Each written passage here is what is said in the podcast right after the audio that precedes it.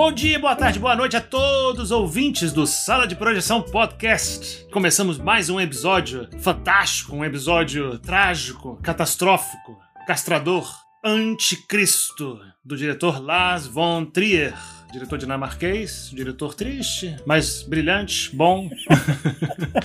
é um dos maiores diretores da história do cinema, inegavelmente, né? Divide opiniões, ame e odeie. Lars von Trier tá aí tem que ser comentado. Esse filme é uma recomendação da nossa ouvinte, Madame Margon, tatuadora, né? Obrigado, Madame Margon, valeu pela indicação. Então vamos tentar destrinchar esse filme, vamos tentar fazer uma análise legal dele. Espero que contribua para sua apreciação desse filme e de todos os nossos ouvintes. Né? É, como sempre, sintam-se convidados sempre livres para comentar e, e, participar da discussão, né, depois que ele for publicado esse episódio. E estamos aí. Grande André Vicente, bom dia para você, velho. Boa noite. Olá, como vão? E com esse filme eu acho que sempre é noite. Igor de Campos, tudo bem? Olá, boa noite a todos que estão escutando. Sempre um prazer estar aqui conversando com vocês, destrinchando mais um filme, destrinchando o ego de André Vicente. Ah, muito bem. E grande artista, celebridade, Felipe Sobreiro. Tudo bom contigo? e aí, tudo bom, pessoal? E eu sou Diego Nunes.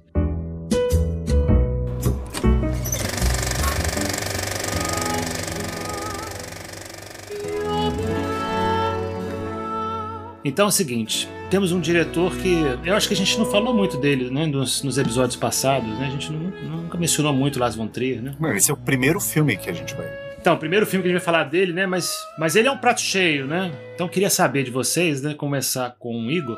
Queria que você falasse sobre a sua, a sua impressão, suas sensações ao ter assistido esse filme pela primeira vez e falar um pouquinho sobre a, a sua apreciação do, do diretor dinamarquês Lars von Trier. Ah, Diego, você sabe que eu gosto muito do Les Von Trier. Realmente não me recordo qual foi o primeiro filme dele que eu assisti. Eu acho que foi o Breaking the Waves, há muitos anos atrás, assim que foi lançado. E eu sempre gostei do Les Von Trier. Eu gosto muito, eu gosto muito dessa aura em torno do Les Von Trier. Eu gosto muito do fato de que ele é um diretor que muito pouca gente gosta. Ele é muito polêmico, ele é muito controverso. Breaking the Waves é, em português, é Ondas do Destino. Né? Ondas do Destino, é. Obrigado. Eu achei um filme muito bom. Depois eu achei, eu acho que foi assistindo os filmes dele em ordem cronológica, né? É, assisti o Dançando no Escuro, que veio logo depois. Ah, não vou saber aqui dizer para você quais filmes que eu assisti depois, mas assim, assisti Dogville, assisti Mandalay, uh, gosto muito de Melancolia, é, eu gosto muito de Idioterna, que eu acho que foi um filme que você me indicou, inclusive, é, por ocasião do Breaking the Waves ter feito sucesso que fez aqui no Brasil. E, bom, assim, enfim, assisti outros filmes dele e eu gosto muito do Anticristo. Né? É um filme que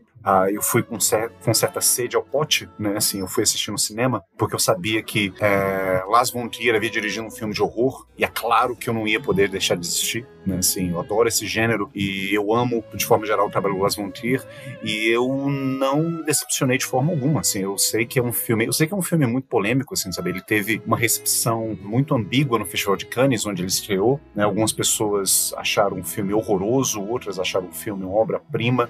Outras riram. É, algumas pessoas riram, né?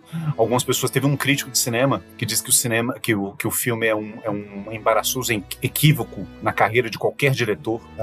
Eu, eu sou mais da opinião do segundo grupo de pessoas que acha que o filme é uma obra-prima. Eu acho esse filme realmente muito bom, eu gosto muito de, de vê-lo. Sim, ele tem uh, vários momentos que são incômodos né, de se ver na tela, mas ainda assim é um filme que eu acho extremamente prazeroso de se assistir. Uh, eu acho ele muito bonito. Eu sei que eu sei que essa é uma opinião que talvez em si já seja um pouco controversa, né? Achar um filme desse bonito, mas eu acho ele muito bonito, eu acho que ele tem cenas muito bonitas. É um filme bonito, eu concordo também. Eu não gostei do filme, mas eu, eu acho ele um filme muito bonito. Sim, e eu não sei, Diego, assim, você conhece mais ou menos o meu gosto, então, assim, eu, eu não, não saí desse filme pesado, sabe, achando a vida uma bosta, ou triste, que é, digamos assim, a reação que se espera, né, quando se assiste um filme do Las von Trier, né, pelo menos é o que se diz por aí. Eu não sei do cinema, eu lembro que eu saí do cinema uh, pensando que eu tinha acabado de assistir a um grande filme e que adoraria reassistir esse filme justamente para destrinchar né, os vários sentidos e as várias possíveis leituras que esse filme pode trazer. E cá estou eu, anos depois, fazendo isso aqui com os meus amigos e companheiros projecionistas. Né? Eu acho que vai ser uma conversa bem interessante que a gente vai ter. Todas essas zilhões de horas que você gastou vendo filmes, revendo filmes no cinema e lendo review de filme, serviu para isso, era o destino. Serviu para isso, né? Assim, eu achava que eu estava jogando minha vida fora né?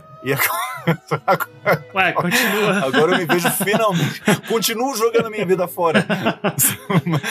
Mas pelo menos tem algum, um certo propósito. É, assim, né? tem, tem outras pessoas, fora o Diego, que antes do Diego era a minha única audiência, que, que tem esse desprazer enorme de escutar a minha voz, né? Emitindo essas opiniões ridículas que eu tenho. Então, assim, isso, isso é um consolo. Absurdo. Então, de um absurdo para outro absurdo, André, o que, que, você acha de Lars von Trier e de Anticristo? É, o Lars von Trier, o primeiro contato que eu tive com ele, e até então, até esses últimos dias, quando eu vi o, o Anticristo, foi o Dogville. Eu não vi os outros filmes dele. E eu, talvez porque o Dogville me marcou muito, assim. Eu achei um filme impactante, assim. Ele é forte. E, mas eu achei muito bom. Eu achei muito bom de um lado, assim, até intelectual, né? Sobre como conceber o cinema, como, como se dá aquela, aquela ideia do Dogville de fazer um, um cenário mínimo, né? Em que você não tem um cenário, na verdade. Você tem fitas no chão eh, simbolizando uh, o layout da, da, da, da, cidade, da vila, né? Até o cachorro, ele é só um desenho no chão, né? Eu achei muito interessante aquilo porque aquilo prova que você entra no filme, independente disso, né?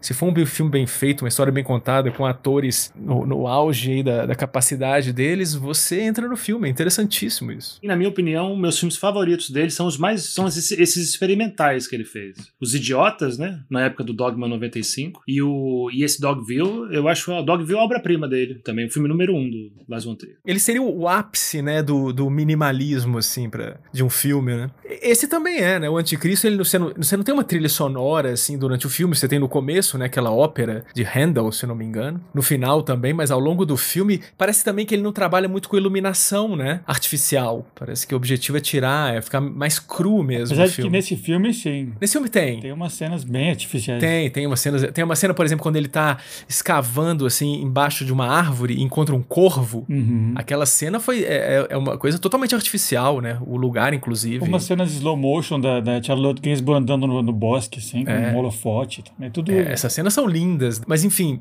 E depois eu tive essa experiência com o Anticristo, né? Que foi see foi adiada por muitos anos, porque logo que o filme saiu, alguém assistiu e me deu muitos spoilers. E os spoilers foram todos da, das partes de tortura pornográfica, vamos dizer assim. O torture porn, né? Que ele ficou famoso, assim, o pessoal acusou de ser torture porn no filme. Enfim, então eu, eu fiquei bloqueado. Eu não conseguia ver esse filme. Quando mencionavam o filme, inclusive aqui no pro podcast a gente mencionou outras vezes e eu não votei para falarmos dele. Mas enfim, tem uma hora que a gente tem que enfrentar os medos, né? Que é um dos temas do filme, inclusive. Tem uma... Então foi a primeira vez que você assistiu esse filme foi pro podcast agora? Foi a primeira vez agora, o podcast. Uau! E eu achei, eu achei impactante, assim. Agora, as cenas que seriam chocantes, vamos dizer assim, para mim elas não foram tão chocantes quanto eu imaginava, mas eu já tinha uma expectativa em relação a elas. Então, quando eu, eu imaginava que a cena que me contaram fosse acontecer, eu já estava apreensivo. Então, eu, eu, fiquei um pouco, um pouco tenso durante o filme, assim. Mas depois de ter visto o filme, qual, qual, é, qual foi o, a sensação? O que, que você. avaliação primeira, assim? Como é que você se sentiu depois? Ah, eu fiquei tenso com esse filme. Eu fiquei realmente achei que ele, ele mete o dedo na ferida, assim. E como ele é muito, muito simbólico, né? As coisas não são muito bem explicadas, tem uns elementos fantásticos. Eu saí um pouco confuso dele. E agora eu espero que nesse podcast nessa conversa a gente vai esclarecer algumas coisas. Que também não acho que é um filme para ser interpretado e esclarecido. Acho, inclusive, até o Lars Trier fala isso, né? E me perguntam pra interpretar o filme, eu só falo bobagem, porque não é para isso. Ele é um pouco David Lynch, né? Ele é um David Lynch com anabolizante, assim.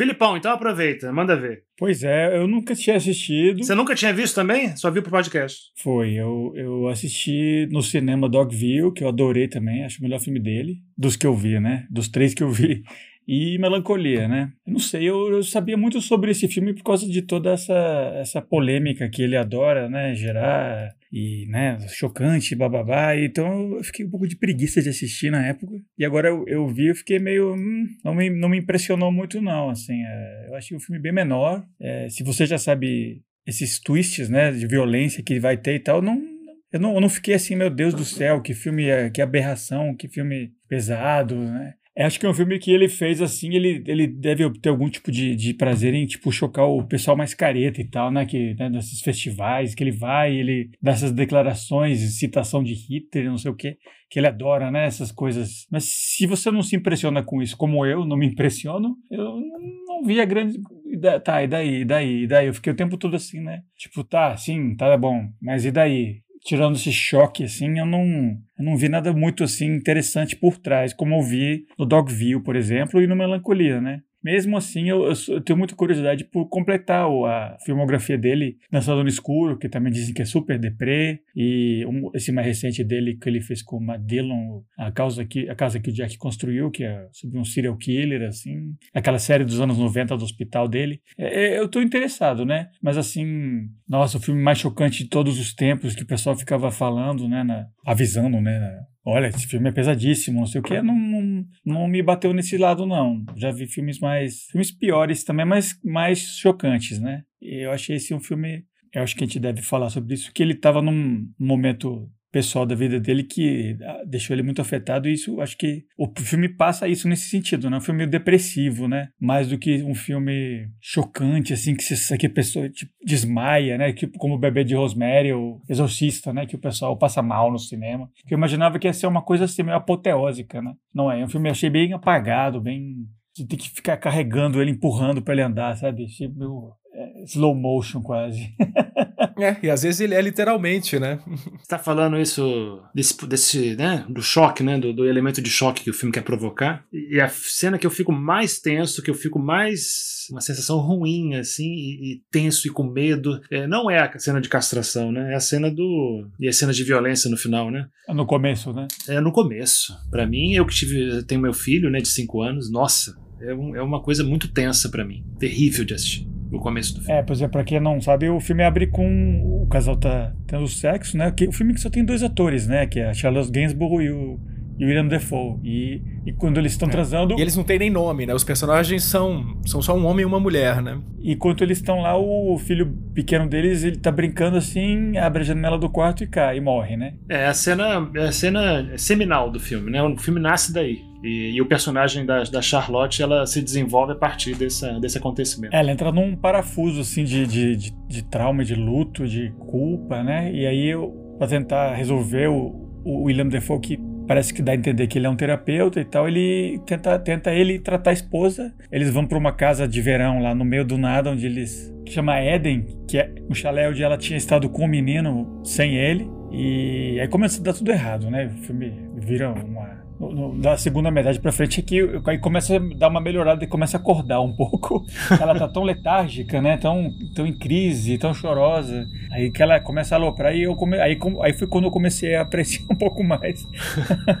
Mas deixa eu falar uma coisa, voltando ao Las Von rapidão, eu tô curioso para perguntar uma coisa para vocês. Né? Porque você falou agora aí, né, que a, a personagem, primeira metade do filme, a Charlotte, é só puro sofrimento, né? Personagem dela, a personagem dela só é, é, é, puro luto, sofrimento, perda. Ela tem uns ataques de pânico, né? Pânico, trauma. O corpo dela tá respondendo, né, de, de uma forma descontrolada, caótica, né, ao sofrimento. Isso é um tema comum que acontece em quase todos os filmes dele, né? As personagens femininas sofrem muito nos filmes dele. Uhum. E aí muita gente diz que ele é um diretor meio, meio, meio sádico com as mulheres, misógino. Que ele adora castigar as personagens femininas dele, né? Isso. E que o Dogville, por exemplo, pelo menos é a personagem ela se vinga no final, tem uma catarse feminina, né? Uhum. No final do filme, mas em muitos dos filmes dele não, é só sofrimento até o fim. Inclusive, Dançando no Escuro é um dos piores dele, nesse sentido. Agora, nos outros filmes que, que eu não vi, é, é, nos dois, Dogville e Anticristo, tem esse sofrimento da, da personagem feminina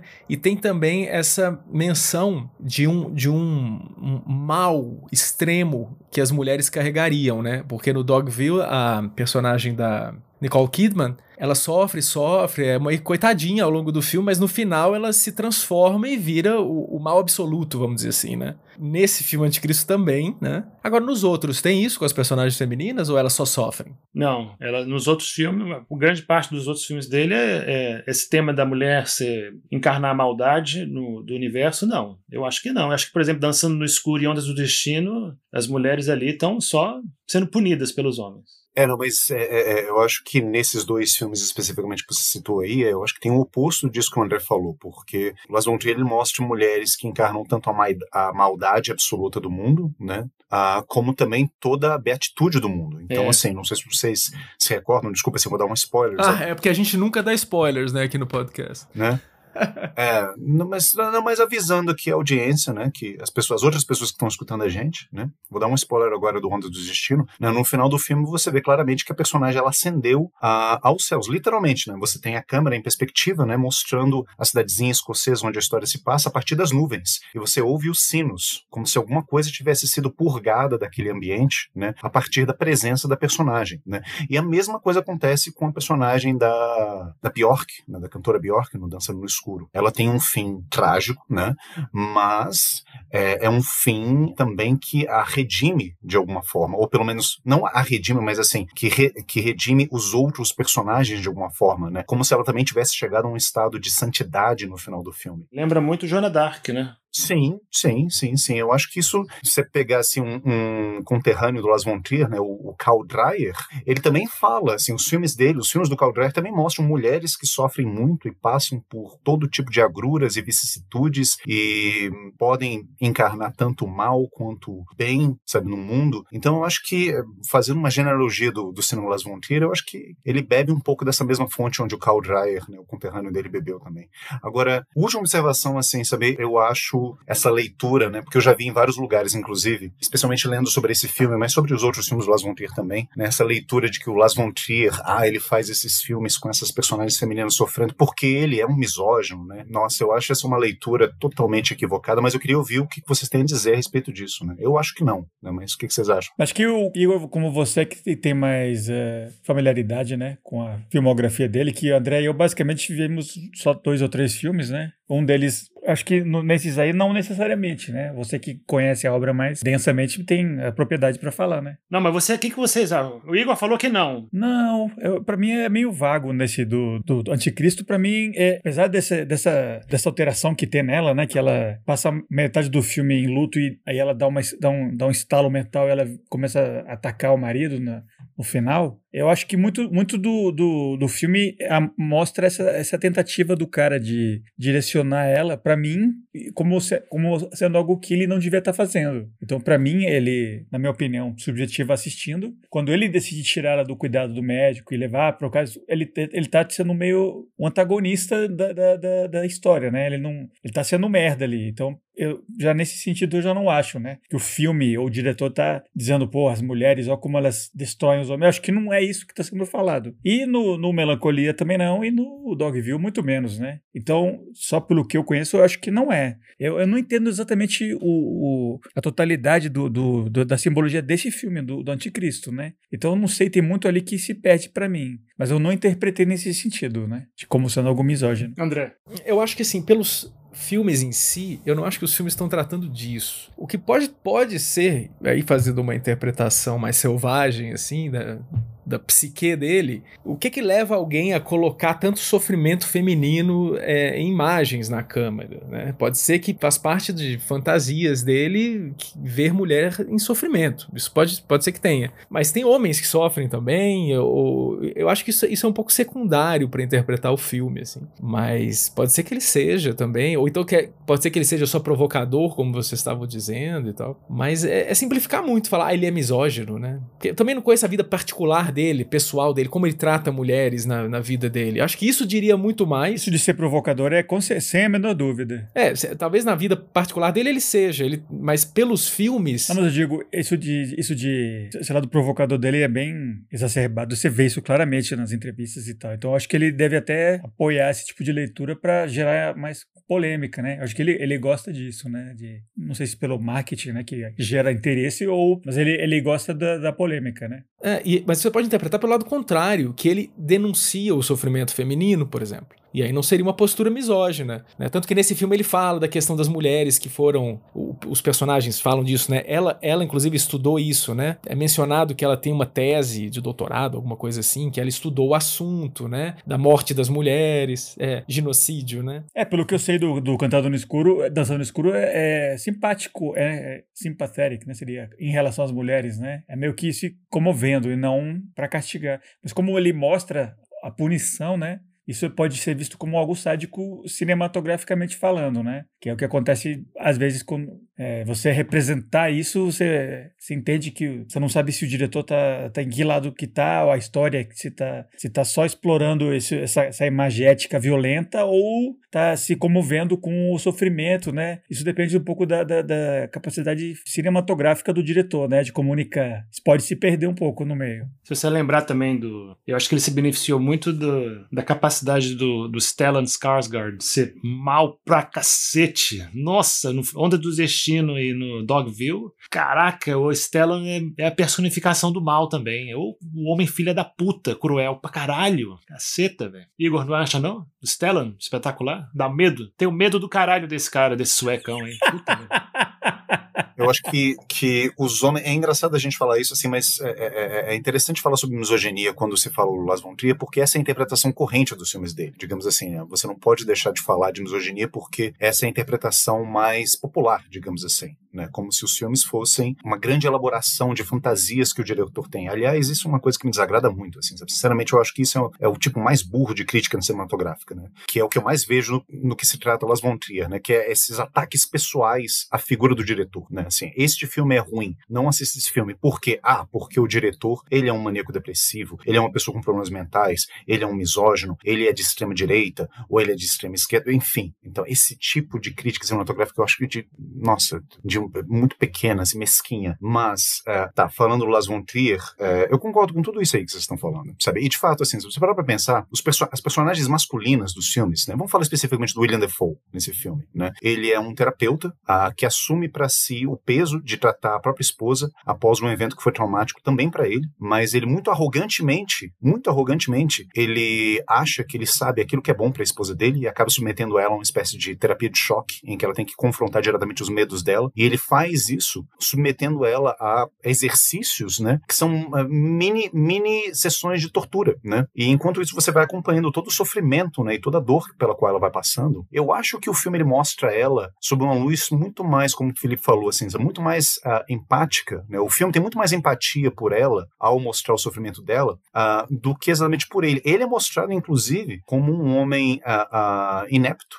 arrogante, obtuso, né, cheio de ideias e teorias, mas que é completamente equivocado naquilo que ele está fazendo. E eu acho que isso, é, isso aparece em outros filmes do Las von Trier também. O personagem do Tom no Dogville, né, o Tom Sawyer no Dogville, né, o Paul Bettany, uh, o personagem do Stellan Skarsgård no Ondas do Destino, tantos outros homens no, no, nos filmes do Las von Trier. Então, assim, eu, eu, eu, realmente discordo dessa interpretação de que o Las von Trier é um misógino que filma as fantasias dele, até mesmo porque tem uma declaração dele em que ele fala que ele se identifica com as mulheres dos filmes dele, sabe? Então, assim, é, Madame Bovary moi, assim, ele, as, as, heroínas dos filmes de Las von são as Madame Bovary dele, com as quais ele se identifica e nas quais ele deposita toda, toda a angústia dele, os anseios, os desejos, as fantasias. E, e, e eu não vejo essa objetificação da figura da mulher que você normalmente associa a filmes que de fato são misóginos. Eu acho que é, muitas comédias românticas norte-americanas muito bem intencionadas, com Meg Ryan, Tom Hanks dos anos 90, são muito mais misóginas do que os filmes das Von Trier. Mas, é, concordo totalmente com você, é isso aí. Mas tem um aspecto pessoal do Las Von Trier, né, que a gente já mencionou algumas vezes aqui, que de fato influenci, é, influenciou muitos filmes, alguns filmes que ele fez, especialmente esses últimos, né? Especialmente é, até nomearam a trilogia da depressão, né? A trilogia depressiva, né? Que é Melancolia, Anticristo e Ninfomaníaca. E esse filme especialmente, a gente estava comentando antes que, que ele estava deprimido mesmo, né? Que ele estava sofrendo um surto de depressão, que ele estava meio de cama quase, né? E que a única coisa que realmente fazia ele se mexer era, era filmar esse filme, né? Era fazer esse filme, era escrever o roteiro. Quase como se fosse um, um processo de cura, né? Que embora não, não funcionou muito, porque ele fala que foi muito muito sofrido fazer esse filme. E não foi, ele não tinha satisfação em fazer essas cenas, etc, né? Mas era o que fazia ele sair da cama, né? Era escrever o script, todo dia poder ter essa rotina, assim. E aí a gente entra nesse, nesse debate, nesse tema do que é meio polêmico também, né? Sobre a, sobre o, como é que se fala, o, o, a faísca da arte, né? A faísca do artista, o gatilho, né? É, dizem que o, o artista ele precisa sofrer para criar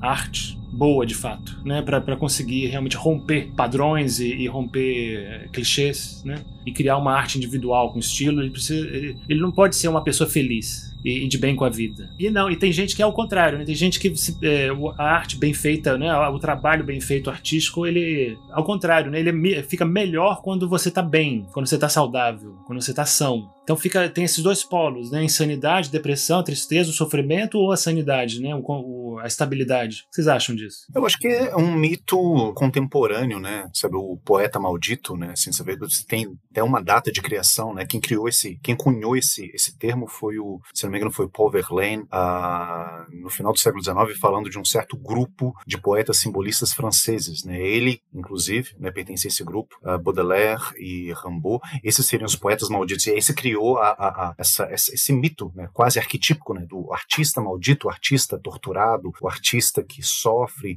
e faz do sofrimento dele um insumo para as obras que ele produz. Ah, eu acho que, como todo mito, né? Ele é extremamente atraente, ele é romântico, né? Ele é muito apelativo, sentimentalmente apelativo, e a gente adora assistir filmes e, e ler, ler, livros, né? Sobre artistas é, torturados, né? Que sofreram e que produziram obras que são belíssimas, justamente porque elas são frutos dessa, de todo esse sofrimento psíquico deles. Mas eu acho que, assim como todo mito, ele tem muito de, de elaboração, tem muito de invenção, tem muito de inverdade aí. Assim, eu já, por exemplo, Falando especificamente do Las Trier nesse filme, né? Ah, sim, de fato, ele começou a ter episódios de. Ele sofreu um episódio sério de depressão a partir de 2007. Mas, é, muitos depreciadores desse filme falam: ah, esse filme não é um filme para ser levado a sério, porque isso é terapia, né? Assim, se você vai fazer um filme desses aí para se livrar dos seus demônios, isso é isso tinha que ser ruim, isso tinha que dar ruim. O germe desse filme já existia em 2004. Em 2004 já tinha sido, não sei, o publicista, o, a pessoa que, que faz o marketing dos filmes do Las Von Trier, esqueci o nome dessa profissão, perdão, desculpe se alguém que está ouvindo a gente trabalha nessa área, mas é, essa pessoa já tinha falado que o Las Von Trier tinha intenção de fazer um filme de horror, né? E o Las Von Trier já tinha mostrado que ele gosta muito de é, cinema de horror é, japonês, especificamente, e que ele queria trabalhar com esses clichês do filme de horror, sabe? Com a cabine na floresta, por exemplo, ou então é, é, é, o demônio, sabe? De filmes como O Exorcista ou O Bebê de Rosemary. Então já, ele já tinha expresso uma vontade de fazer um filme assim, né? Dizer que esse filme ele nasceu de um episódio febril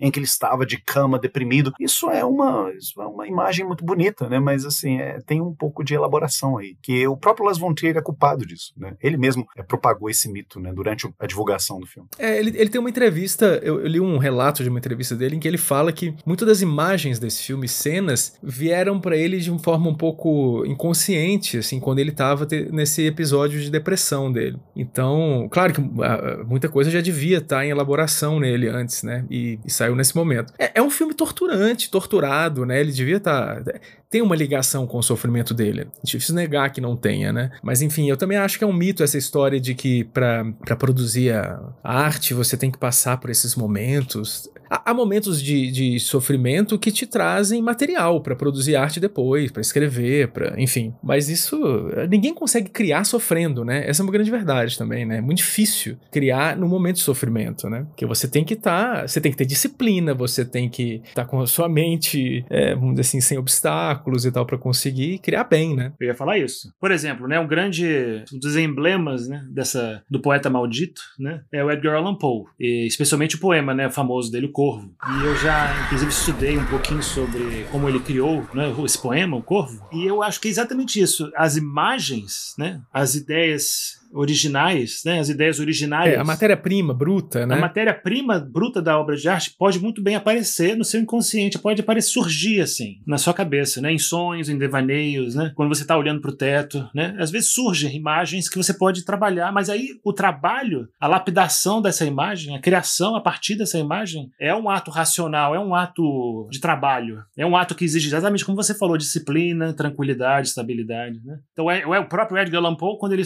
criou o Corvo, ele, ele, ele foi um ato quase artesanal. É, e, e, o processo de depuração dessa matéria bruta exige isso. Ele, como diretor, ele teve que coordenar o cameraman, ele teve que coordenar os atores, etc. Né? Nesse momento ele não pode estar em sofrimento perene, né? Até porque a beleza das imagens que ele criou, o encadeamento da história, né? É, aquela, aquelas ideias da câmera lenta, ele, exatamente como a gente tinha mencionado antes, né? É um filme art, mais artificial dele. É um filme que tem mais efeitos especiais. Então isso é uma, como se fosse, é uma construção que ele fez fez, eu vou fazer, eu vou construir o filme dessa forma, usando câmera lenta, usando efeitos digitais. A raposa, por exemplo, é digital. Isso foram todas escolhas racionais que ele fez, né? Os três bichos são, cria são criações. Os três pedintes, né? Os beggars, né? Não sei como é que se diz, é serva, fe, feminino de, de serva, viada? Não sei, ela tá. ela tem tipo um feto pendurado dela atrás, assim, e é, e é tudo, é, tudo, é tudo computação gráfica. Não, hum, nossa, ficou perfeito. Obviamente não tava. Não, não, não, não. Esse servo pendurado, eu, eu vi assim, uma imagem dos bastidores. Aquilo realmente é um, é um bonequinho que atrelaram a uma rena de verdade. Né? Ah. A raposa, ela é parcialmente digital. Assim, aquela cena em que. Quando ela fala, aquilo, aquilo é um boneco, aquilo é um,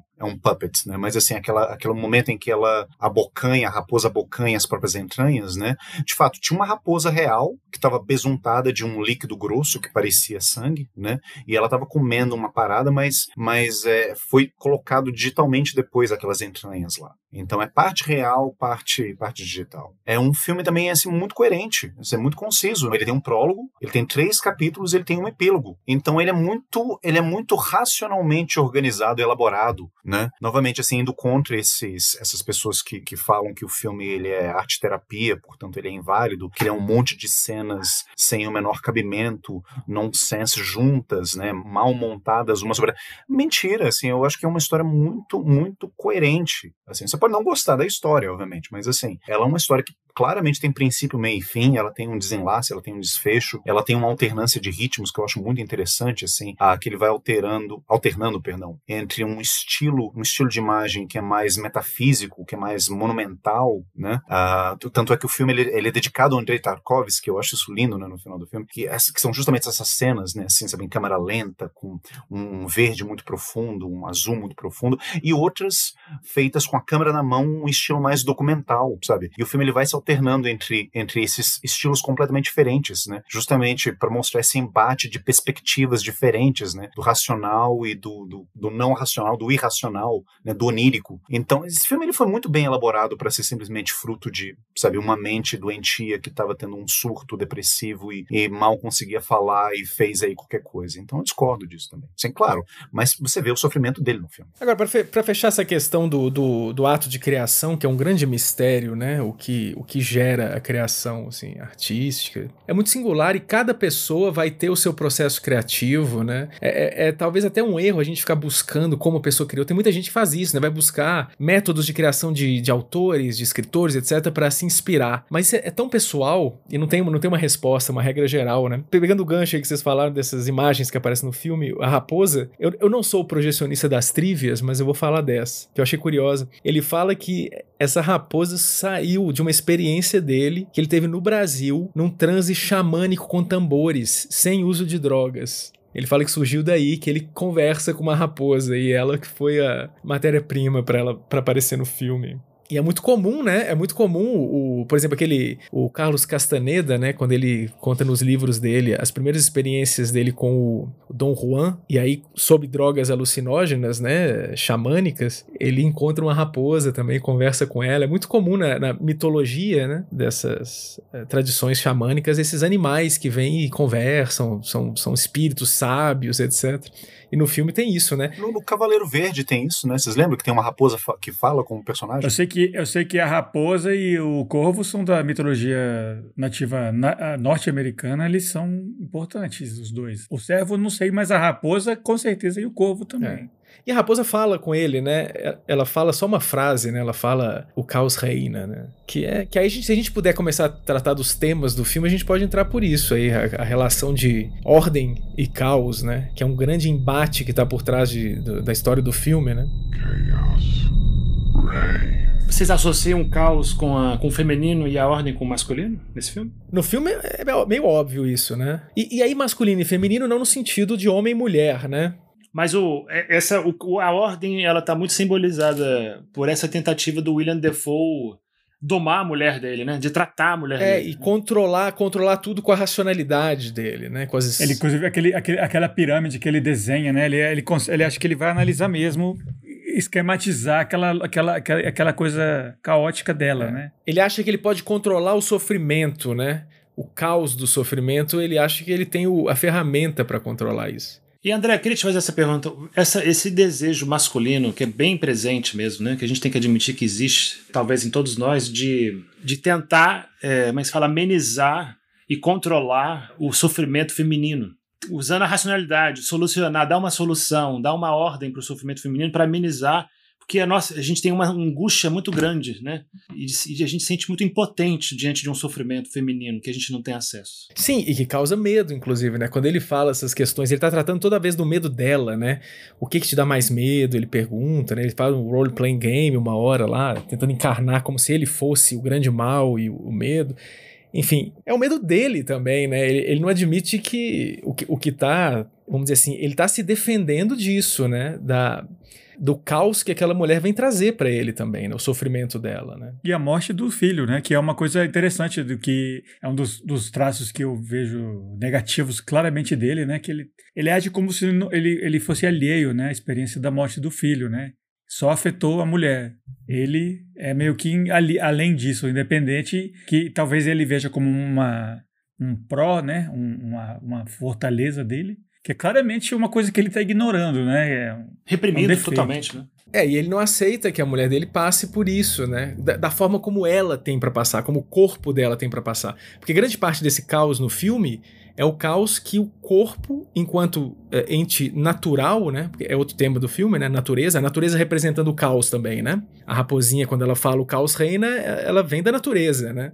Então, e, e o corpo, o, o, corpo humano, e principalmente da mulher no filme, é o, é o ápice desse caos, né? Porque ele, ele tá descontrolado também, né? As reações do corpo, a violência, né? A violência é uma coisa que aparece cada vez mais de forma brutal. Cada vez que ele tenta, ele não respeita a violência do, do corpo dela, que o corpo dela está manifestando, isso vai se incrementando ao longo do filme, né? Até as cenas que são as, as cenas mais brutais do filme, né? Que é quando a, quando a violência é, é completamente. É, não tem mais rédeas, né? Você acha que essa, essa violência dela teria se manifestado de qualquer forma? Ou foi uma resposta a essa tentativa de controle, de amordaçamento do luto dela, parte dele? Ai, cara, isso é difícil dizer, porque ele, ele, ela ficaria dopada um tempo, né? Ela tava com tratamento psiquiátrico, né? E ele fala: Não, isso não serve de nada, vamos fazer o meu tratamento, né? Que é tipo, vamos ver se o, o lado apolíneo, masculino, racional resolve, né? E aí tem um embate, porque é uma forma de não respeitar a dor dela, né? A dor feminina ou o caos feminino, etc. Porque eu, eu fico pensando, assim, por exemplo, na maneira de que, o, que, a, que os psicólogos, os psicanalistas tratam as pessoas que estão em surto, né? Psicótico, por exemplo, em alucinações, esquizofrenia, né? É uma maneira completamente diferente né, de fazer terapia. É uma escuta de, de outra posição. Né? Não é a escuta do neurótico, né, que você investiga o passado e as fantasias, o inconsciente. É uma outra escuta. Né? Será que se ele tivesse tratado ela como uma, como uma paciente em surto, teria sido um, um tratamento, entre aspas, muito melhor? Em, em, que o caos pode imperar livre, solto, né? É, agora, por exemplo, você falou aí do. do tem, tem, que fazer uma distinção, né? Inclusive, eu li um artigo que, que menciona ele no filme como um psicanalista. Mas certamente ele não tá numa posição de psicanalista no filme, né? Como o Igor falou, ele traz. Ele faz exercícios com ela, né? Agora você vai imaginar isso, agora você vai fazer isso, vamos fazer um role-playing aqui. Isso certamente não seria um método psicanalítico seria uma, uma coisa mais voltada para essas terapias breves, que talvez cognitivista, que, que tenta. E isso fica muito claro no filme, né? Ele tenta mostrar para ela o tempo todo que o sofrimento dela vem da, dela não estar encarando a realidade como ela é. Né? São, são os pensamentos de sofrimento negativos dela que estariam trazendo aquele estado de, de psíquico dela. Então, ele certamente não é um psicanalista nesse sentido, né? Acaba que ele, ele, ele vira um psicanalista mais pro final, que o corpo dele serve como suporte para as fantasias de agressividade dela, né? Que é quando ele, de uma certa maneira, ele se entrega para ela, né? Ele entrega o corpo dela, o corpo dele para ela, quase como pro uma, uma tela em branco para um artista pintar, né? Só que ela pinta só de sangue, né? Então com a pedra. e com pedra, um martelo. com a furadeira gigante lá. Eu queria até me perguntar sobre isso da violência do, dessa cena que ela, que ela eventualmente surta, né, no filme. Que é o, a parte mais polêmica que e, e, depois de uma melhora, né? É curioso isso, só, só antes de você falar. Ela, ela tem um momento do filme que de, de uma hora para outra ela fala: Estou bem, estou curada. E ela, ela pula em cima da ponte que ela tinha medo de passar, ela sai andando normalmente, né? Ela não estava conseguindo andar direito. E ele reage mal, né? Ele fica assim meio perplexo. Ele não comemora. E ela fala: Mas você não tá feliz por mim? E aí, depois dessa melhora dela, ela tem uma recaída que é uma recaída desastrosa, né? Então, isso, essa cena mostra um pouco que é como se ele não tivesse muito preocupado com a cura dela. Ele tá mais preocupado no controle da situação por ele mesmo, né? Essa seria uma possível interpretação, né? Uma possível interpretação. Sobre essa violência, esse, essa parte mais polêmica do filme, né? Que, que é quando ela tem esse surto né, de violência, ela pega uma pedra e bate na virilha dele, e ele acaba ejaculando sangue, depois ela, ele desmaia com essa loucura toda e ela pega e fura a perna dele e coloca uma pedra, né?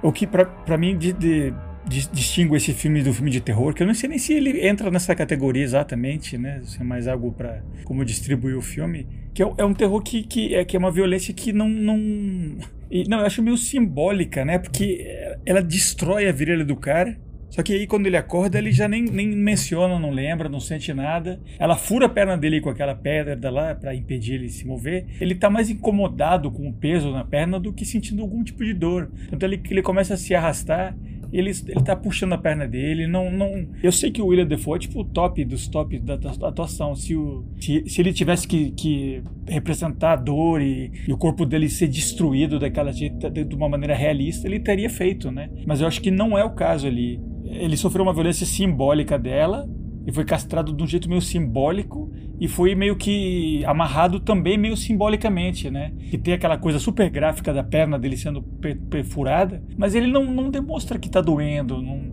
ele tá mais incomodado com a imobilidade do que realmente, se fosse um filme do Eli Roth da vida, né? Um torture porn mesmo, né? O cara ia ficar gritando lá, os jogos mortais. Exato, é. E não é o caso. Eu acho que é, isso me, me, me deixou meio confuso no filme, né? Que é uma violência puramente simbólica. Tem uma hora que, depois de atacar ele, de furar a perna dele, ela mesmo ela se auto. Uh, como é que se diria?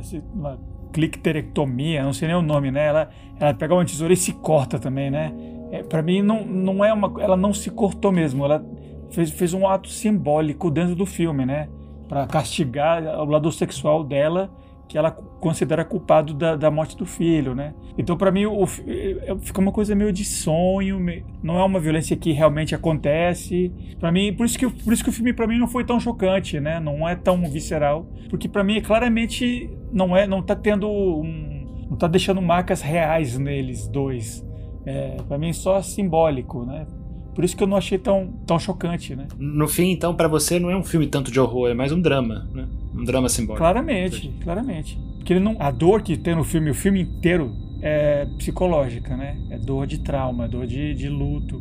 E não dor física, né? Tem, uma, tem algum momentinho outro lá e tal, mas não é o, o, o ponto, né? Não é, não é isso que, que, ele, que interessa a ele. É, essa questão da, de ser um, uma cena, graficamente, é uma violência física e, e você está separando entre o que seria, ah, não, mas então isso é um símbolo, não me afetou tanto e tal.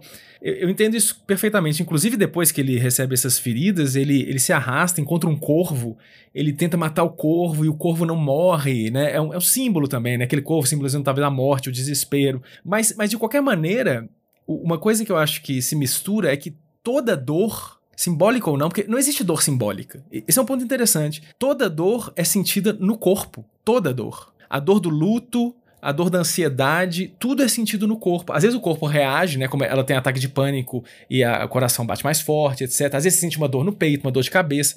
Mas todo sofrimento. Que, inclusive é mostrado no filme, né? Mostra é, a veia dela batendo mais detalhes, forte. né? Mas toda dor que nós temos psicológica, ou não, é sempre no corpo. Não tem como a gente ter uma dor fora do corpo. Uma dor é, psíquica também é no corpo, tá tudo ligado, né?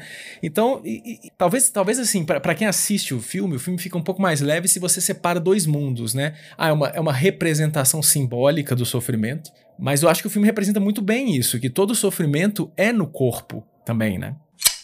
Queria fazer um comentário sobre uma coisa que o Felipe falou, né? Porque o Felipe falou que é, para ele o filme ele é mais um drama né, um drama pesado, um drama existencialista, né, do que exatamente um filme de horror. E eu sei que o filme ele foi vendido como sendo um filme de horror, mas eu acho que, que é um filme de horror. Há aspectos de horror nesse filme, mas assim, engraçado, é, eu não associo esses elementos de horror do filme a justamente essa violência. O filme ele foi comparado, inclusive, já tinha sido comparado aos filmes do Eli Roth, né, assim, é, torture porn, né, que foi um gênero, eu acho que relativamente popular, assim, sabe, nos anos de 2010, alguma coisa assim, né, Hostel, esses filmes todos que fizeram muito sucesso. É, Jogos Mortais, até 2005 ou 2015, por aí, assim. É, então 2000, primeira década de 2000. Não sei, eu não, eu não, eu não vejo, assim, os elementos de horror do filme estando nessa brutalidade dele, não, assim, sabe? Claro, a violência é algo horrível, então, mas, mas, onde é que está o, o, horror? Eu acho que, assim, é, é, uma das possíveis leituras que a gente pode fazer desse filme, né, justamente, assim, recorrendo a uma interpretação simbólica, alegórica daquilo que está acontecendo na tela, né,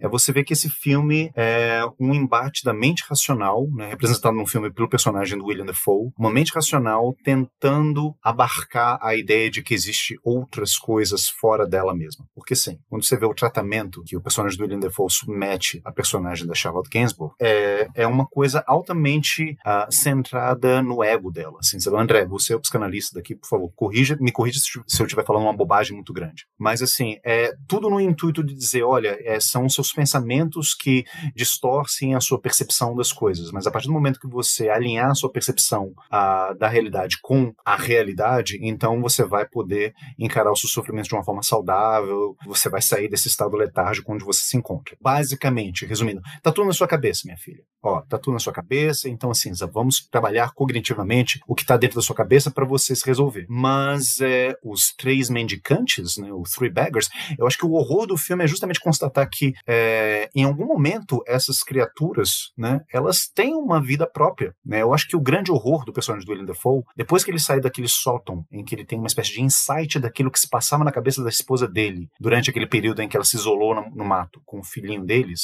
ele acha que tudo aquilo é uma fantasia. Não, que absurdo, assim, a, natureza é a igreja de Satã. Não, você está reproduzindo os preconceitos de pessoas supersticiosas de 500 anos atrás, de 400 anos atrás. Isso é um absurdo, isso é nonsense. Mas em um determinado momento, você vê que essas criaturas elas estão lá. Ele tenta matar o corvo, ele não consegue matar o corvo. A raposa fala com ele numa sequência que pode ser um sonho, mas pode não ser. Não fica claro se aquilo é um sonho, se aquilo é uma, se aquilo é uma alucinação, se ele comeu cogumelo. Por que, que ele está vendo aquilo? E logo no final do um pouco antes do final do filme, em um dos flashbacks em que ele retoma a cena em que o bebê ele praticamente cai da janela, você vê que lá aparece o cervo. O cervo aparece lá, muito rapidamente, sabe? Quase de forma imperceptível. É como se essas forças externas essas forças malignas externas estivessem atuando na vida dessas pessoas o tempo todo, desde o começo. Então, essa explicação egocentrada de que, olha, está tudo na sua cabeça, não existem fantasmas de fato, não existe o mal de fato, não existe nada fora do seu consciente, é uma furada, porque existem forças atuando na natureza. Uh, o personagem do William Defoe, que é a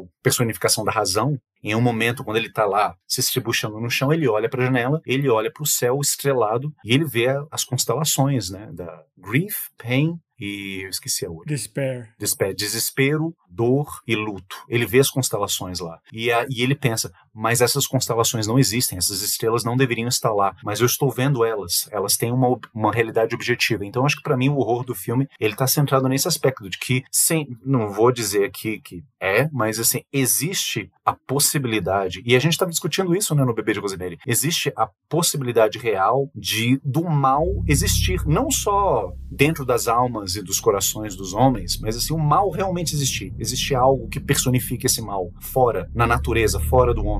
Está lá e atua sobre as nossas vidas, de forma sobre a qual a gente não tem controle. Aí estaria o horror. É, seria, seria o inexplicável pela razão, né? Seria o real nesse sentido de algo que não, não é simbolizável para a mente humana e apesar disso elas têm efeito sobre a nossa experiência na vida, né? Exatamente. A gente só mencionou mais ou menos a raposa, né? E, e o corvo, né? E, e, e, a serva. A rena, a rena. A, a rena, rena, na serva. Né? a rena. Ah, Hannah.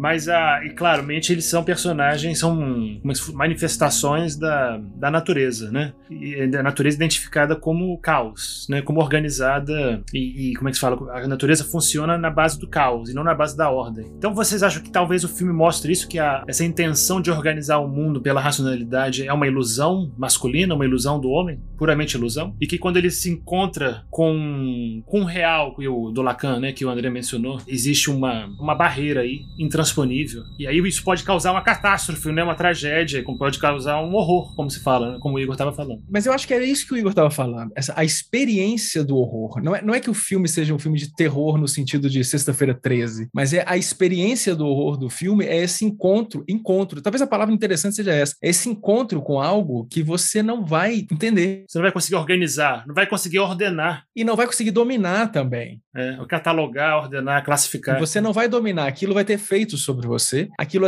inclusive, é, é, se repete na sua vida. E sempre você vai encontrar aquilo com horror, né? E no filme tem essas, essas três manifestações que o Igor falou, que, que o filme tenta simbolizar, porque ele dá nome, inclusive, né? É o grief, despair, pain. É pain, né? Um deles é o, o corvo, acho que simboliza a dor, né? É dor, luta e desespero. E o, essa sensação de desespero talvez seja o resultado mais, que a linguagem mais, de forma mais próxima, consegue definir, né? Definir não, mas consegue expressar, representar esse contato com, com o caos, né? Esse contato com algo não organizável, né? não classificável.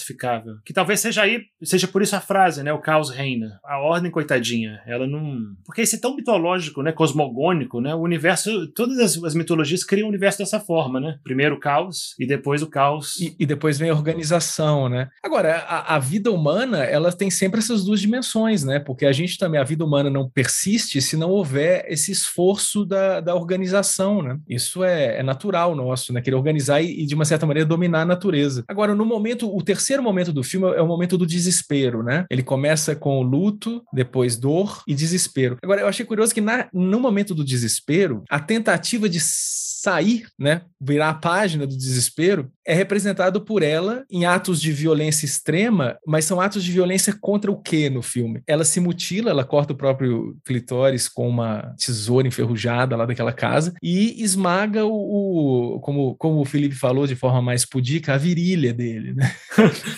então tem essa, tem essa tentativa de aniquilar a sexualidade, que é, talvez, no ser humano, o que mais representa essa igreja de Satã, que é a natureza, né, que eles mencionam no filme, né? Então, como se você tentando suprimir a sexualidade, ou no filme é suprimir mesmo, né, castração e tal, isso fosse te tirar do desespero, né? É, seria a forma. Quem, quem nunca sentiu isso na vida, né? Ah, pô, se eu tivesse submetido aos meus desejos e tal, conseguiria fazer as coisas que você quer racionalmente fazer, né? Muitas vezes a, é, é, é, é a dimensão sexual do, do ser humano que tira ele da linha reta dos desejos racionais dele, né? Então tem isso no final do filme, né? Que é levado ao, ao, extremo. Não sei se vocês concordam com essa interpretação. Tirando fome e sono, né? Essas são as atividades naturais que você está à mercê delas, né? Por exemplo, porque eu lembrando da, do mal-estar na civilização, né? Do Freud.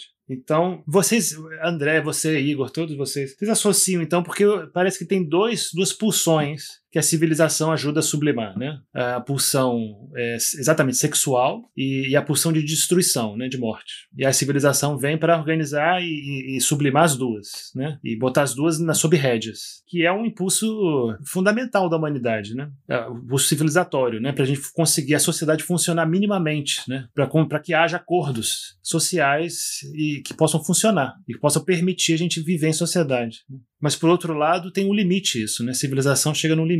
E eu acho que a gente vive hoje um momento é, meio antipendular, né? Meio de volta à barbárie um pouco, né? Não? Cada vez mais? Desestruturação disso. É, no, no filme é interessante que, só fazer uma ponte com o filme, eles, quando eles vão para o Éden, para a cabana, é uma forma de retorno à natureza, né? Seria o paraíso, né? Não é nem um pouco paraíso no filme, mas seria, eles saem da sociedade. Ele, inclusive, ele elimina o discurso médico que estava tratando ela e falou, não, vamos só nós dois dois para a natureza. E aí, e aí é o lugar da, em que as pulsões se manifestam, né? Sem essa, essa dimensão que você trouxe, civilizatória, né? Exato, livre, né? Muita gente quer, tem esse desejo, né, de ter esse contato é, total com a natureza, né? De, como uma forma de se conhecer, de se encontrar, de se isolar da civilização, ficar longe, né? E, e, e ter um conhecimento total das suas próprias pulsões. Como é que esse isolamento, por exemplo, né, que o, o Henry David Thoreau teve em Walden, né, que ele escreveu um livro que ele se isolou numa cabana por muito tempo, né? Teve aquele cara lá do é, Into the Wild, né? Que, que foi lá até morreu envenenado. Agora, nesse caso, quando, a, quando o Turo, por exemplo, vai para uma cabaninha no, no, perto do Pound lá em que ele fica, o esqueci o nome, né? Perto do Pond. Pound. Ah, Pound é outra coisa. Pound é, o que ele pesava. Né? É, é, é um lago que chama Walden. Walden, não era? Inclusive, eu acho que chamava Walden. Né? Walden. É. Tá, agora, a civilização estava nele, né? Você, você, também não sai da civilização porque você carrega esse, por causa da educação que você recebeu, entendeu? É, então não tem isso. Essa fuga é um pouco, é um pouco idílica, né? É engraçado isso mesmo, sabe, esse comportamento, porque a gente tem, é, quer dizer, a gente, né, assim, eu tô falando das pessoas, né, tem essa fantasia, assim, sabe, de retorno à natureza, né, retorno às origens, né, vou viver uma vida mais livre, né, assim, sabe, vou soltar, vou tirar as coleiras das minhas pulsões, né? Vou me conhecer melhor e tudo mais. Vale nos questionar aqui de qual natureza que a gente está falando. Se a gente está falando dessa natureza é, benfazeja, essa natureza idealizada que surgiu justamente nesse período, né, do idealismo alemão, né, no século XIX, essa natureza como sendo sinônimo de tudo que é livre, espontâneo e bom no ser humano e com a qual a gente tem que entrar em contato, né? É como se fosse um nirvana, um nirvana pastoril bucólico. Assim. Pois é, pois é. Mas você vê que a natureza a qual eles retornam filme não é exatamente essa natureza, não. Assim, é, é uma natureza que, claro, tem, tem seus aspectos uh, beatíficos, talvez, né? Eu posso colocar assim, porque assim, é um lugar muito bonito né, entre as árvores, tem aquela cabana. É tudo muito bonito. Eles não estão num lugar feio, né? Eles não estão num lugar inóspito, né? Mas o que, que ela ouve quando ela ouve o barulho daquelas castanhas, né? Caindo no telhado, ela diz que ela consegue escutar a voz de várias coisas prestes a morrer. É, é, engraçado porque isso me lembra uh, aquele, aquele famoso monólogo do Werner Herzog, né, naquele filme The Burden of Dreams, né, assim, em que ele fala da produção do Fitzcarraldo. Né? Que é o making off do Fitzcarraldo, né? Exatamente, assim, sabe? é fantástico, é fantástico aquele monólogo dele, porque ele fala que ele, ele tá na, na selva, né, e ele enxerga a selva, ao contrário do Kinski, né, do Klaus Kinski, no ator principal do filme, que tem uma visão puramente romântica é, da selva, né, que vê a selva como um espetáculo vivo de cores, assim, ele, ele vê um elemento erótico muito forte na selva. Ao contrário do Kinski, o Herzog, ele vê o desespero né, das criaturas que vivem na floresta. Ele, ele tem um assassinato perpétuo, assim. Assassinato perpétuo e contínuo, né? Ele usa uma expressão muito forte, né? Assim, ah, ele enxerga a obscenidade e asfixia de todas as coisas que rastejam na floresta, né? Ele fala que é uma terra que Deus esquece, que Deus fez com um acesso de fúria. Ele diz que é uma terra inacabada. Ele diz que é um mundo inacabado, assim. Exatamente, exatamente. Mas que ele ama, que ele ama a selva apesar dele mesmo, ele ama a selva. E eu acho que, sinceramente, eu, eu acho que talvez seja essa atitude mais correta se terem relação à natureza, pessoalmente falando agora, como Igor mesmo, sabe? Porque a natureza, é, sim, a natureza, a gente, a gente, ainda mais assim, porque a gente mora aqui em Brasília, a natureza, sim, a natureza é cheia de, de caminhos e, e lindos pastos e cachoeiras e lugares bonitinhos para você ir, mas é, a natureza também é cheia de, de desafios e cheia de morte e de putrefação, vide aquilo que ela fala sobre o tronco da árvore, né? Logo quando eles estão caminhando em direção à casa, né? Assim, sabe? Tem um, um tronco de uma árvore que está apodrecendo lentamente, né? Isso ficou na minha cabeça depois. Então, existe esse desespero inerente na natureza. E talvez eu ache a forma mais saudável de você encará-la é não simplesmente varrendo esses elementos para debaixo do tapete e ficando só com as coisas boas e com os beija-flores e com as cachoeiras da natureza, mas ficando com tudo e vendo que a natureza ela é muito mais complexa, né? E ela abarca essa, essas noções tão civilizadas, né? De bom e mal, que é justamente aquilo que o personagem do William Defoe quer extirpar, extirpar, perdão. É, a natureza, ela, a morte, né? O sofrimento, né? A dor e, e, a morte na natureza é muito comum, muito trivial no mundo animal, no mundo, né, no mundo selvagem. Eu acho que a, a imagem da, da, rena com o feto lá morto, né, natimorto, né, pendurado, é, uma, é essa imagem, né? Ela tá ali, a, a, a rena, meu, meu filhotinho morreu, tá ali preso, e foda-se, eu vou continuar procurando minha comida e vou procurar sobreviver. E tem a águia que devora o próprio filhote também, né? E ela faz isso sem a menor culpa, né? Aquela cena, o filhotinho de águia cai nas formigas, a águia, a mãe, provavelmente, né, vai lá, pega e começa a devorar o próprio filho. Ou seja, a natureza faz isso o tempo todo sem a menor culpa e ela se sente culpada porque ela viu o filhote dela morrer e algo, ela acha que algo nela deveria ter é, é, é, feito alguma coisa, mas não. Ela se deixou levar pelo prazer do orgasmo e ela não conseguiu levantar para poder segurar um menino que caía pela janela. Ou seja, isso faz dela, ou seja, isso faz da natureza dentro dela algo maligno, algo nefasto. E o Von Trier ele vai retomar isso depois no Ninfomaníaca, né? Com a Charlotte Gainsbourg também. O que que vocês interpretam da. Porque tem uma revelação, né? No, no começo do filme, se parece que os dois não estão vendo que o filho tá em perigo e vai morrer e acaba morrendo, né? Só que tem uma hora no filme que você vê que ela tá vendo e meio que, né, indiferente, que o Igor acabou de falar. E tem uma outra revelação que eu não entendi exatamente, né, o que que tá representado, que o William Defoe descobre que quando, nesse período que ela passou com a criança na casa, ela botava a bota dele ao contrário de propósito, os dois pés estavam virados. É, assim. ela, ela descobre, é, ele descobre porque tem, tem uma autópsia, né? É, que revela que o- tinha uma lesão Que é no um segredo, né? Ele não conta pra ela, né? Uhum. É, Ela, ele, ele tava no bolso dele que ela descobre, ele disse, não, é o, rela- é o relatório do- da autópsia do nosso filho, e, e aí ele vai ver nas fotos, em todas as fotos ela tá com a, ele tá com a botinha ao contrário, assim. Que, e aí depois mostra ela botando ele, o menino chorando, ela forçando, né? Eu- o que que... Eu, eu me perdi nesse... nessa Mas eu, eu acho que isso tem muito a ver com, com aqueles temas que a gente falou na Filha Perdida, né? Que tem é, esse, impu esse impulso que muita gente tem medo, tem, tem terror de falar, né? Esse assunto, que é o. É que nem toda mãe tem um amor incondicional louco pelo neném, pelo filho. Que também tem um impulso, uma depressão pós-parto, um impulso cruel às vezes também. meio destrutivo, né? É, porque isso pode ser uma indicação muito sutil, e também é uma interpretação minha que eu tô tendo agora, porque você trouxe esse, esse elemento. Mas você reparou no filme? Eu reparei, porque é, isso no final, mais pro final do filme, né? É, e, e essa bo- a botinha ao contrário, né? O pé direito no esquerdo e vice-versa. Que poderia ser uma forma, é, uma forma de prejudicar a criança, né? De forma sutil, e de não, não permitir que ela andasse, né? Causar um dano ao pé da criança a ponto dela não conseguir andar, né? Talvez no futuro, etc. Então tem esse elemento que o Diego trouxe, assim, do, do, de um dano não admitido à criança, né? E que isso, inclusive, pode ser a dificuldade dela de fazer o luto, que é a criança morreu e isso revela para ela que pode ser que tem um lado dela que desejasse o mal da criança. E se você desejou o mal da criança de forma inconsciente e esse mal aconteceu, essa culpa vai ser extrema e insuperável, né? É, não tem como sair do luto, né? Nesse sentido, nesse caso. Né? Mas isso é uma interpretação bem. Estou chutando bem aqui, né? Não, mas é porque é vago mesmo. O filme é vago mesmo, né? E é engraçado que, como parecido com a imagem da, da filha perdida, né, do que a gente falou, que também é a janela, né? É um impulso de jogar a bonequinha pela janela também. A janela volta aí. Ah, verdade, né? Ela joga, ela joga o bebê, o, o boneco, né? Pela janela. É. E aí o Igor, lembra que o Igor falou que, é, no fundo, toda mãe queria poder fazer isso de vez em quando, né? Jogar o filho pela janela.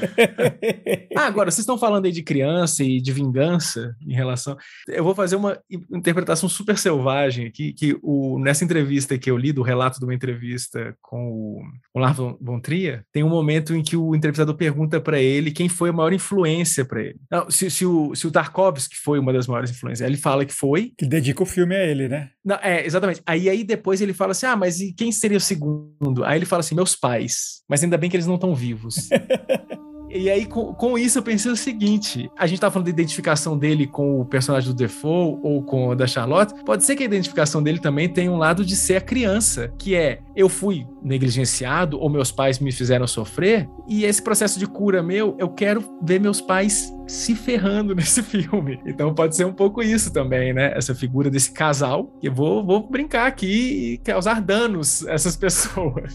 E eles são autocentrados, né? E a criança é um, é um, é um afterthought, assim, é uma coisa que não é nem. Inclusive, ele é castigado sem entender porquê, né? Pode ser ele falando do próprio passado, né? A mãe fazia ele usar a botinha ao contrário e torturava de maneiras que eu não entendo, né? Pode ser. É, ou ele ter visto os pais na cama, né? Porque a criança no começo do filme, ela vê os pais na cama. E, a, até você até se pergunta, né? Será que ela pulou porque viu os pais transando na cama, né? Aquela coisa assim. Então, mas enfim, isso é uma. Genialíssimo André Vicente, é exatamente isso. Exatamente né? isso. Exatamente isso. O livro, tem, tem um livro aqui, Las von Trier. O título do livro é, é Las von Trier, né? Deixa eu falar o nome da autora, Linda. Linda Badley. Uh, são vários artigos né, escritos pela autora né, sobre filmes do Las von Trier e eu li para a ocasião desse podcast né, o artigo relacionado ao Anticristo né, e tem vários trechos de entrevistas e várias, vários trechos de críticas né, que saíram uh, sobre o filme na época e um dos trechos de uma, de uma das entrevistas, eu estava até tentando achar aqui, mas é perda de tempo se eu, se eu ficar fazendo isso. Uh, em um dos trechos da entrevista que ela traz, que ela coloca nesse artigo, ele fala, o Las von Trier fala que, que na verdade a criança é ele. Opa,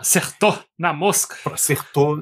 Genial. Um homem, é um homem chatíssimo, mas é genial. A gente tem que dar o braço por você. É que ele fala que justamente assim, sabe, não é acidental que essa criança ela vai morrer justamente caindo de uma janela, porque isso é uma é, metáfora da queda. Justamente você vê, porque a criança vê os pais transando, né? E vê os pais transando e ele sente essa negligência, de alguma forma, é como se ele sentisse essa negligência da mãe, que sabe que ele tá lá se aventurando, né, e correndo riscos, né, mas que não faz nada. Ah, o von Trier, ele, ele já disse em outras entrevistas que ele foi criado numa comunidade alternativa, que os pais dele eram hippies, é, nudistas, uh, que não tinham televisão em casa, não tinham uma série de coisas e que uh, permitiam que ele fizesse absolutamente tudo. Olha só, isso é uma coisa bem, não sei, me marcou. Inclusive esse filme, né? Permitindo que ele fizesse isso. Pois é, uh, os pais dele permitiam que ele fizesse absolutamente qualquer coisa que ele quisesse. E aí ele fala, né? E aqui eu cito ele diretamente, né? Assim, eu tive uma criação sem limites o que me fez apreciar muito a liberdade que eu tive. Apenas muitos anos depois, eu fui entender já adulto que colocar limites e ter limites é também uma forma de amor. Querendo dizer que os pais dele, muito liberais, deram carta branca para que ele fizesse o que ele quisesse. Justamente por causa disso, ele não se sentiu amado pelos pais, porque eles não impuseram limites para ele. E ele castra os pais no filme, então, né? eu, como pai, vejo muito isso. Você, esse ato de não dar limites, ah, eu vou deixar meu filho livre para fazer o que ele quiser, de fato, não é o mesmo um ato de amor, é um, é um ato narcísico. É, é tipo assim, me deixa em paz, faz o que você quiser. Botar limites é uma das tarefas mais difíceis da paternidade e maternidade. Você tem que estar tá lá em cima, né? É muito trabalhoso. Dedicação. É muito mais trabalhoso. Então eu acho que é o pai e mãe preguiçosos, narci narcisistas, egocêntricos, que deixam a criança assim livre. Sabe, esse, esse hipismo aí, para mim, é pura. No fundo, é um hedonismo dos pais. Por isso que ele também associou o sexo com a negligência, né? Com o filho na janela o sexo do sofrimento, né? o prazer, essa busca ilimitada por prazer, né? porque a, a, personagem da Charlotte Gainsbourg no filme, ela tem um, um desejo sexual é, irascível, assim, ilimitado quase, assim, um, tem uma libido, o tempo todo ela tá agarrando né, o William Defoe. Mas é meio que para sub, é, suplantar o, o, luto, né? Ela, quando ela tá super deprimida, ela tenta agarrar o marido e tal. Primeira vez, primeira vez que eu assisti, Felipe, eu tive essa impressão, mas assistindo o filme de novo aqui, eu, eu não sei se isso de repente já não era uma coisa que era presente na personagem, antes mesmo mesmo disso. Esse desejo sexual incontrolável. Novamente, talvez eu esteja muito influenciado porque logo após esse filme o Las Trier fez o Ninfomaníaca, que, que trata justamente sobre isso, né, sobre esse tema, né, sobre o desejo sexual como sendo justamente a manifestação dessa natureza maligna né, nos nossos corpos. Então, não sei até que ponto isso é uma forma dela sublimar é a dor que ela está sentindo, ou se é uma coisa que a personagem viveu. E, e de certa forma, falar uma coisa assim, muito polêmica, assim, não sei se isso vai ser incluído depois no podcast, mas assim, essa interpretação selvagem por interpretação selvagem, essa é minha interpretação selvagem. É esse ato brutal, que realmente é brutal, sabe, de castração, que ela se autoimpõe né, no final do filme, é uma tentativa de busca por uma libertação, justamente porque ela tem essa natureza diabólica que não pode ser saciada dentro dela. Então é, é uma, uma, uma, tentativa de se livrar disso, né? Assim. Então dá, dá para fazer uma leitura do filme nesse sentido, como do, que você está falando aí. É, é, como se a, se a terapia que ele está fazendo nela deu, fez efeito, né? Ela abraçou o lado racional e negou o lado natural do jeito mais insano e literal possível, né? Ela destruiu o sexo dos dois. Falou, agora é só racionalidade daqui para frente, é, acabou. Só que ela é queimada depois disso, né? Como uma bruxa na Idade Média, né? É engraçado você estar tá falando isso, Felipe, assim, parece que realmente a terapia fez efeito, né, nesse caso. E a terapia fazendo efeito é justamente o que leva os personagens a um fim trágico, que é uma espécie de contrassenso. Mas como assim, se a terapia fez efeito, ela deveria ser feliz, ela deveria se curar. Não, sabe? Justamente é o que fode a vida deles, né, no final. Isso me lembra também é, um filme fantástico, né? Chamado uh, Equals, que eu acho que é Sidney Lumet, uh, Richard Burton, Peter Finch, baseado numa, pe numa peça do Peter Schaffer, em que justamente um terapeuta ele tenta curar uma obsess a obsessão que um jovem inglês tem por cavalos. Mas é, é um psicanalista, inclusive, né? No eu filme ele é um psicanalista. É bom esse filme, hein? Esse é um filme excelente, mas assim, a, a, no filme é mostrado que a cura também pode ser uma espécie de danação, que ao curar né, uma pessoa daquilo pela qual ela está sendo obsediada, né, digamos, você pode, ao contrário, você pode condenar a alma dela, colocando a coisa em termos metafísicos assim. Eu acho que isso aí a gente volta, né? A gente faz um circle back, a gente volta a esse tema do que eu acho muito interessante do filme, né? O que ficou de mais positivo para mim depois de ter visto esse filme foi isso, né? Depois dessa discussão também. Da gente não, por exemplo, como homem especialmente, né, quando a gente tá diante do sofrimento da mulher amada, da esposa, da namorada, sabe? Ou da, de alguém muito querido, a gente permitir que a pessoa sofra da maneira dela. É, e não com a intenção de curar com, que as, com as ferramentas que você acha que são apropriadas, né? E é mais pra, no sentido de que você quer que acabe logo, né? Você quer que acabe logo pra. Não, não, bora resolver, resolver. Talvez não é isso, né? Você tá criando outro problema, né? É, você tá, você tá tentando ajudar a pessoa da sua posição, né? Você não tá se colocando de fato no lugar da pessoa. É, e aí, daí viria uma espécie de inaptidão eh, masculina, né? já que estamos falando sobre isso, em lidar com o próprio sofrimento, né? O sofrimento, meu próprio sofrimento, o sofrimento que eu vejo nas outras pessoas. Eu não consigo, por ter tido essa socialização dentro desses parâmetros de masculinidade que a gente tem na nossa sociedade hoje, e isso me torna, assim, automaticamente quase que um, um idiota, né? Na hora de lidar com os, os, meus sentimentos e, consequentemente, né? Sentimentos da minha parceira, ah, eu não vou saber lidar, né? Tiago, corta esse das minhas parceiras. Ficou meio poligâmico isso. Ficou meio promíscuo. Ficou meio promíscuo. Poliamoroso. É, daqui, todos os ouvintes vão achar que você é poli agora. Polígono.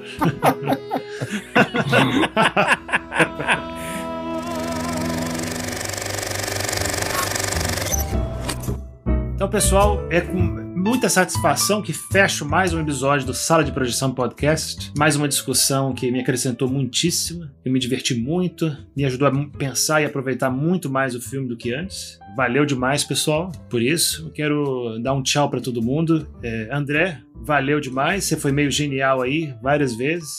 Obrigadão. Eu, é porque eu tô, eu tô tendo que substituir o Gustavo, né? Alguém tem que ser o gênio desse lugar. O Igor também foi brilhante. Foi o condutor da discussão de fato, na verdade. O pivô. Valeu, velho. Não, que isso. Eu agradeço o elogio, mas assim, é, meu trabalho aqui é em conjunto com vocês e com as falas inspiradoras que vocês me dão. O Felipe hoje não conseguiu se concentrar, né? Porque ele tá com 29 gatos em casa. É, mas a qualidade né? do Felipe é que. A qualidade do Felipe é que, por mais que o filme seja super sério e trágico e profundo e simbólico, o Felipe nunca deixa a gente sorumbático e solene. Ele sempre tem o senso de humor dele. Ele, tra ele traz leveza, traz leveza. O Felipe é a leveza.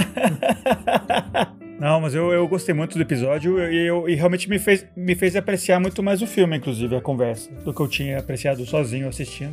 Tô gostando mais agora, depois do, papo. Esse é o objetivo. Exatamente, eu também. E aí aproveito para anunciar o próximo filme. O próximo filme permanece na Europa. É, vamos para França. Vamos falar sobre Ilusões Perdidas. Illusion Perdue e diretor Xavier Giannoli. Ano passado, 2021, não perca esse filme. Um abração, um beijo a todos e até mais.